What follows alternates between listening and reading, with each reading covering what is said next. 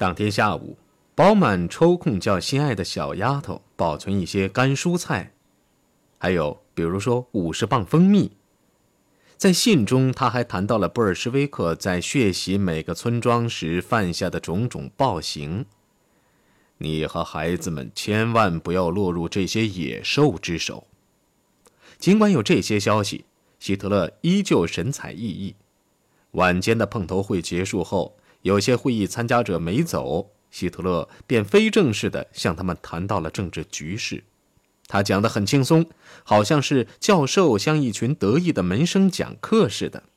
他解释说，他发动秋雾的目的是要分裂盟国。这一仗虽然打败了，他说，英美两国却在为谁打赢这仗的问题公开吵得面红耳赤，两个盟国之间的分裂已近在咫尺。古德里安老大的不耐烦的看着表，但青年军官们却听得入了迷。希特勒预言，用不了多久，西方便一定会醒悟到，他们的真正敌人是布尔什维主义。因此，他们便会与德国一道共同讨伐。丘吉尔和他都清楚，柏林如果被红军征服，半个欧洲变成了共产党的天下，用不了几年，另一半也会被消化掉。他痛苦地说：“我从不想真打西方，是他们强迫我打的。”但是，俄国的纲领却越来越明显，在波兰。当斯大林承认共产党支持的卢布林政权时，罗斯福想必是开了眼界。他说：“时间是我们的盟友。”他要求死守东线的原因就在于此。他们坚守的每一个要塞，终将成为德国、美国、英国联合征讨并消灭犹太布尔什维主义的跳板。这难道还不明显吗？他提高嗓门，提醒听众注意。一九一八年时，德国曾遭陆军总参谋部暗算，如果不是投降的过早，德国原可以得到荣誉和和平的。战后也原不会出现混乱，不会出现共产党夺权的企图，不会有通货膨胀，不会出现经济萧条。他说：“这一次，我们切不可在午夜前五分钟投降。”一月三十一号，希特勒醒来后便听到一条惊人的消息：苏联坦克跨越过了奥德河。这样，在敌人和柏林之间再也没有大的天然屏障了。三天后，柏林遭到自开战以来最惨重的轰炸，这又加剧了惊慌情绪。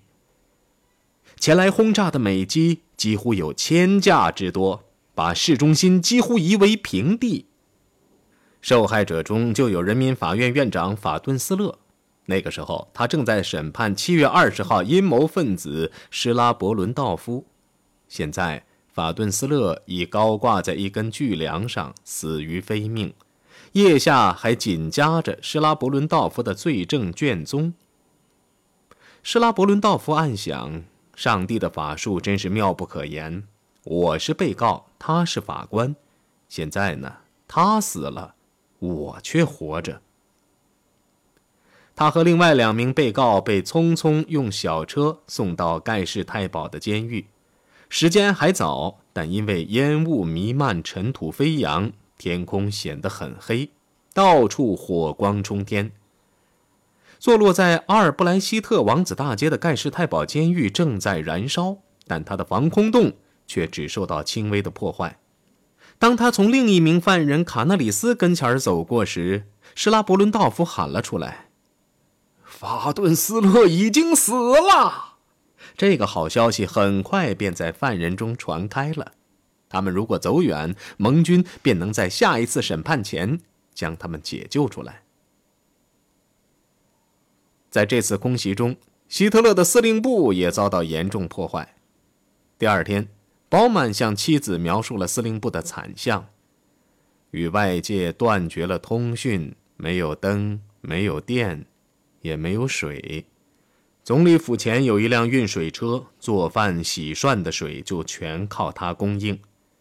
据缪勒告诉我们，最糟糕的还是厕所。这些打冲锋的侏罗们不断使用它们，可谁也没想到要带一桶水去冲冲。到这个时候，可以参加每天军事会议的包曼和元首建立了巩固的关系。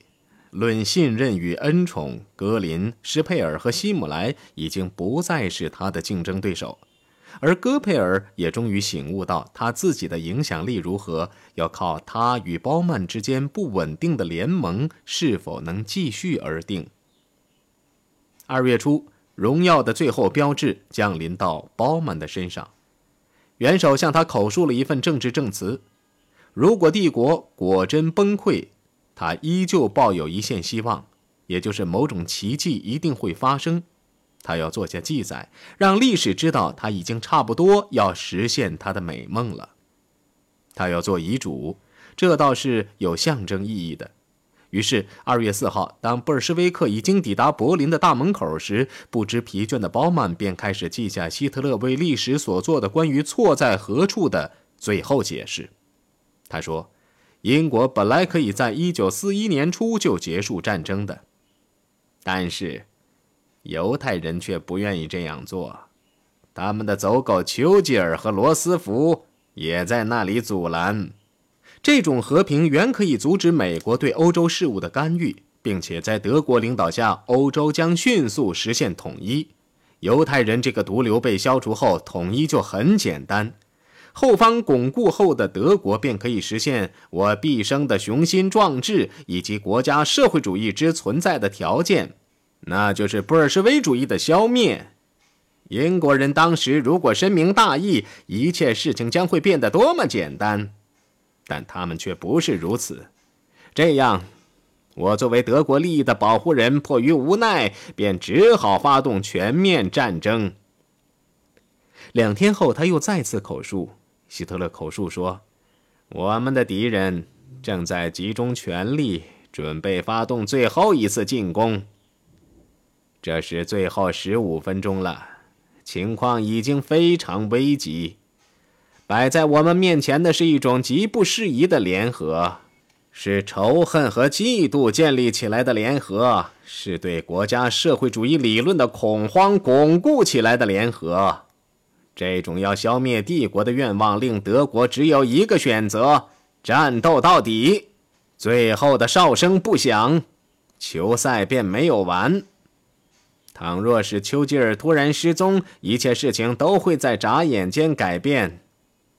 他痴人说梦，大声地说：“英国的贵族有可能向后转，我们仍可能取得最后的胜利。”除了包曼之外，这些日子里他见的最多的是最受他宠爱的建筑师杰斯勒。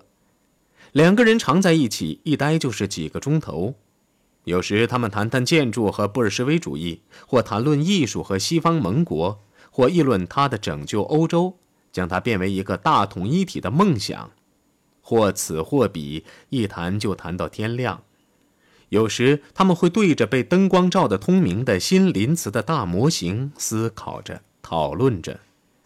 林茨是他的模范大城市，使他不断受到鼓舞。有的时候，他竟把戈培尔从床上揪起来，用灯光向他表示林茨的早晨、中午、晚上该是什么样子的。他简直可以说是青年时代的希特勒，是在向库比席克讲述重建后的林茨的奇观时的希特勒。二月十二号，三巨头宣布，他们刚在雅尔塔召开了一次会议，在打败轴心国问题和未来世界问题上取得了一致意见。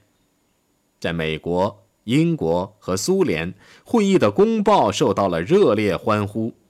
这项公报也令戈培尔高兴，因为他给了他一个复活、无条件投降这个怪物的机会。他辩解说。罗斯福、丘吉尔和斯大林在雅尔塔做出的肢解德国和强迫他支付巨额赔款的决定，证明德国必须加倍努力斗争到底，要不然就被消灭。宣传上的意外收获令希特勒很是满意。第二天中午，在军事会议上，希特勒对古德里安大动肝火，他的满意心情因此被冲淡。古德里安将军粗暴地宣称。在奥德河向朱可夫精锐部队发动反攻，希姆莱没有经验，也不是当这个领导的料。希特勒喊道：“你斗胆批评帝国长官！”古德里安不甘示弱，坚持让他的副手温克将军去指挥这次战役。希特勒怒不可遏，于是两人便大声争吵起来，越吵越凶，使会议参与者一个个溜了出去。室内只剩下希姆莱、温克和几个脸色铁青的副官，他们整整辩论了两个小时。希特勒每次高喊“你斗胆”后，便要深呼吸一次。古德里安顽强地重申其要求，让温克去当希姆莱的助手。每次他提出这一要求，希特勒的脸似乎又更白了一些。希特勒一直在室内狼狈地来回踱步，末了，他在希姆莱的椅子前停住脚步。无可奈何地说：“得了，希姆莱，温克将军今晚就到维斯杜拉集团去接任参谋长。”他坐下来后显得精疲力尽。让我们继续开会吧，他喃喃地说，苦笑了一下：“将军先生，今晚陆军总参谋部赢了一仗。”第二天，希特勒花更多的时间口述。他对包曼说。纳粹党人用行动，而不是只动嘴皮子，把犹太毒素从日耳曼人的世界中洗涤净尽。对我们说来，这是个主要的消毒过程。我们已经实行到了最终尽头。不这样做，我们自己可能被窒息而死。他透露，灭绝犹太人已成为他这次战争的最重要的目的。在进攻波兰前夕。他曾警告他们，如果他们突然挑起战争，他们是得不到饶恕的。我会将全欧洲的这些害人虫灭绝。这一次必定是一劳永逸的。他说：“这可不是个威胁，而是他的主要历史任务。”嗯，我们把犹太的这个脓疮刺破了，未来的世界将永远感激我们。第二天晚上，吉辛医生偶然在总理府的防空洞里碰到了希特勒。希特勒脸色苍白，右胳膊在抖动，要不抓住点什么，他便不能走。希特勒似乎心不在焉，几次问同一个问题，好像唱针在唱片上不走似的。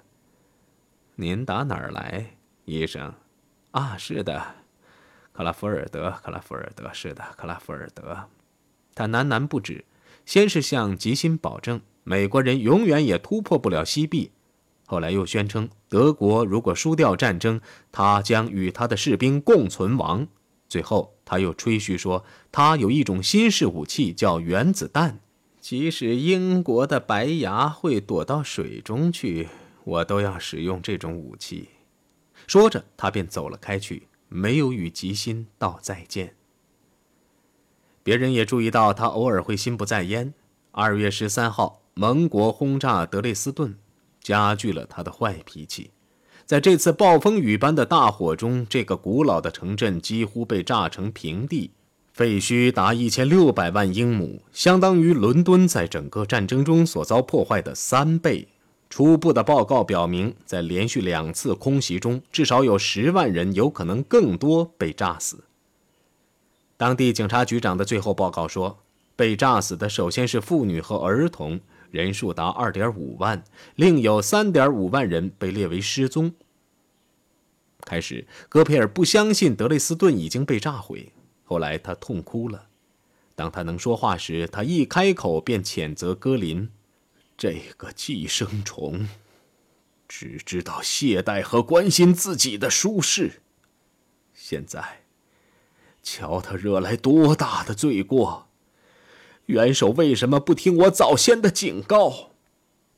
希特勒把一肚子气泄在扔炸弹的英美飞行员身上，却又拒绝了戈培尔的建议，也就是说，将被俘的盟国飞行员处决作为报复。他说，他原则上同意，但要等一等，然后再最后做出决定。里宾特洛夫等人是有能力劝阻他的。那年二月。欧洲中立国家的报纸上出现了和谈的谣传，这大都是因为彼得·克莱施特最近做的努力所引起的。希特勒曾明令他不得与俄国人再有往来，他这样做了。但到了后来，他又自作主张地在瑞典进行冒险活动，这些活动最终导致另一次和平努力，这次是与西方。开始的时候，他同意与世界犹太人代表大会的重要代表斯托茨会谈。在斯德哥尔摩旅馆内举行的首次会谈中，斯托茨建议从各集中营释放四千三百名左右犹太人。克莱施特说：“靠这样个人的活动是解决不了犹太人问题的，他只能用政治办法解决。”克莱施特说：“如果用保存犹太人的办法能换取欧洲的保存，这倒是一桩真正的交易，值得我去冒生命危险。”斯托茨热心起来了。他建议由克莱施特出面与美国驻斯特哥尔摩大使的一名外交官奥尔逊谈谈，这是罗斯福总统西北欧战争难民委员会的私人顾问。斯托茨前往联系后回来，激动地说：“罗斯福总统愿意用政治去赎买一百五十万被关进集中营的犹太人的生命。”这正中克莱施特的下怀，便把斯托茨的话向纳粹驻丹麦总督贝斯特说了一遍。贝斯特的建议是，这事儿最好去找希姆莱的助手卡尔登伯鲁纳。回到柏林后，克莱施特果然找了卡尔登伯鲁纳，却被当场逮捕，就像他和克劳斯打交道时那样。但是几天后，卡尔登伯鲁纳却通知他说，说希姆莱愿意考虑瑞典建议的这个可能性，他要克莱施特前往斯德哥尔摩开始谈判。为了表示守信用，要他带两千个犹太人前去作为见面礼。以犹太人做交易，对希姆莱而言并不是什么新玩意儿。在别的场合，他就这一问题一直在进行初步的谈判，用犹太人进行讹诈，以通过谈判求和。他也受到两个值得怀疑的人的鼓励，一个是他的按摩医师，叫科尔斯坦，这个人是没有学位的医生，波罗的海地区人，生在爱沙尼亚；另一个是希姆莱的情报主任舒伦堡，一个唯利是图者。他也试图说服希姆莱向政治犯和战犯表示人道，能向全世界证明他并不是个怪物。舒伦堡坚信希特勒正在把德国和他自己引向毁灭，因此他一直不知疲倦地敦促希姆莱去开拓每一条有可能通向和平的道路。这却不是个轻而易举的差事，因为这些谈判必须瞒着希特勒进行。另外，卡尔登伯鲁纳忠于他的元首，又讨厌和不信任舒伦堡。卡尔登伯鲁纳曾不断劝希姆莱，敦促他切不可搞使希特勒不快或者更糟的谋划。这都是在他听说克莱施特的最新建议前的事情。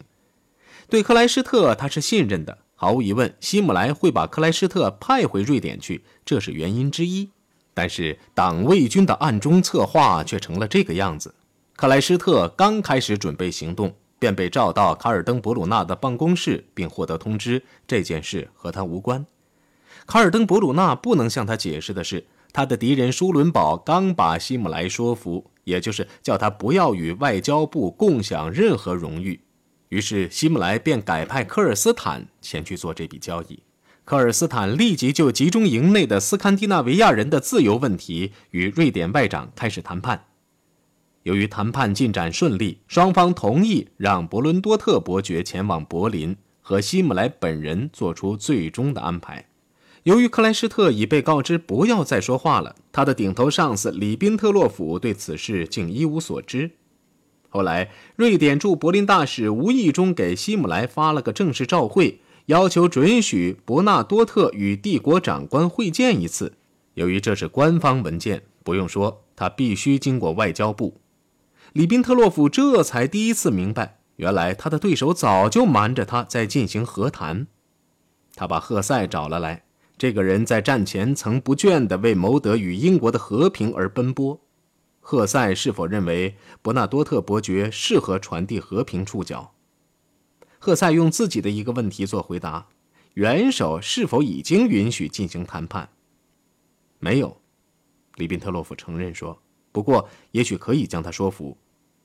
他们一起就这个问题草拟了一份备忘录，并呈交给了希特勒。他虽没有用“投降”这个字眼，赫塞也没有被骗住。他议论说，他比主动提出投降也好不了多少。他怀疑西方是否考虑这些建议但又说很好你可以试试不过我想不会有任何结果的。